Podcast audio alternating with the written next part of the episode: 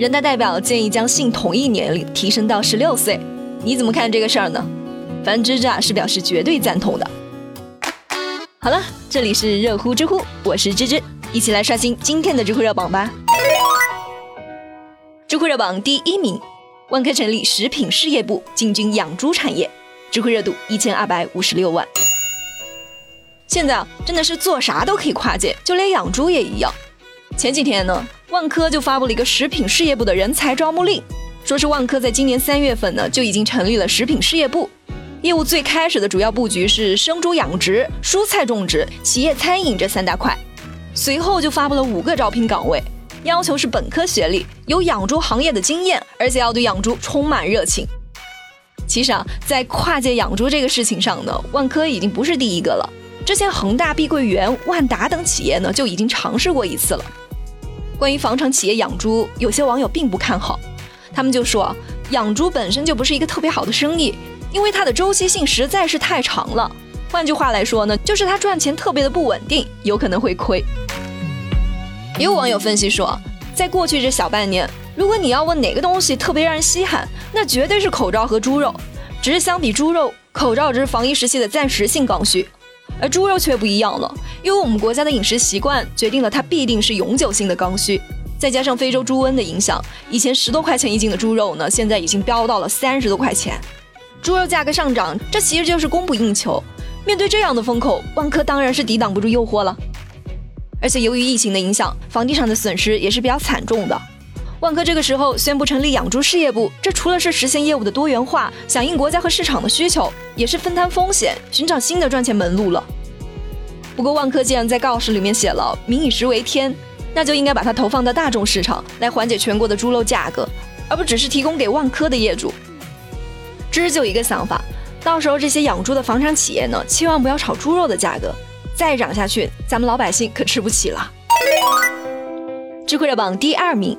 如何评价推特公司将允许员工永久在家工作？知乎热度一千三百四十五万。大家也都知道，现在美国的疫情真的是非常的严重，所以今年三月初呢，推特公司就已经开始鼓励员工在家里面办公了。很多知名的科技公司，像微软、谷歌，他们也都这样做了。可最近呢，推特就直接表示啊，如果条件允许的话呢，员工可以选择永远的在家里面办公。真的是不得不佩服这个公司的魄力啊！这就相当于是人类办公历史上的一个里程碑了。但是有了近两个月在家办公的体验之后呢，很多网友对在家办公并不看好。他们就说，在家办公之前呢，我早上九点到办公室，中午吃完饭睡一个小时，然后六点回家，最多也就偶尔加班到七八点。在家办公之后呢，我早上九点坐到电脑前，然后一直干到晚上十二点。以前六点下班之后，基本就没有同事找我了，现在晚上十点还有人给我发消息。好不容易想要开始写个方案了，突然发现凳子上有一件没有洗的衣服，于是又顺便把它扔到了洗衣机。想着还早吧，然后又刷了个电视剧，于是时间呢就这样一点一点的过去了。更别说那些有孩子的员工了，那简直是随时随地都有各种突发的事情。在家办公呢，看着是节省了来去路上的时间，也不需要我们去花时间去打扮，但同时工作和生活的界限感也消失了。工作的时候没办法好好工作。休息的时候呢，又不能得到好好的放松，真的是太累了。知乎网友搬砖先生就说了，这个消息背后呢，其实有很多值得深挖的问题。比如说，在家办公普及之后呢，那员工的收入会不会缩水呢？一线城市的公司愿意给员工付那么高的工资，最直接的原因就是市场决定的。现在的房价、物价、小孩教育这些费用呢，真的是太高了，你不开这么多钱，根本就招不到人。如果说公司都适应了全球远程办公，那有一部分人肯定会离开一线城市，那也就意味着公司可能花十几万就能招到一个合适而且愿意加班的员工，那为什么要花几十万来养一个公司固定办公的人呢？相对于传统的办公室办公呢，大规模的在家办公对于管理者也是一种挑战。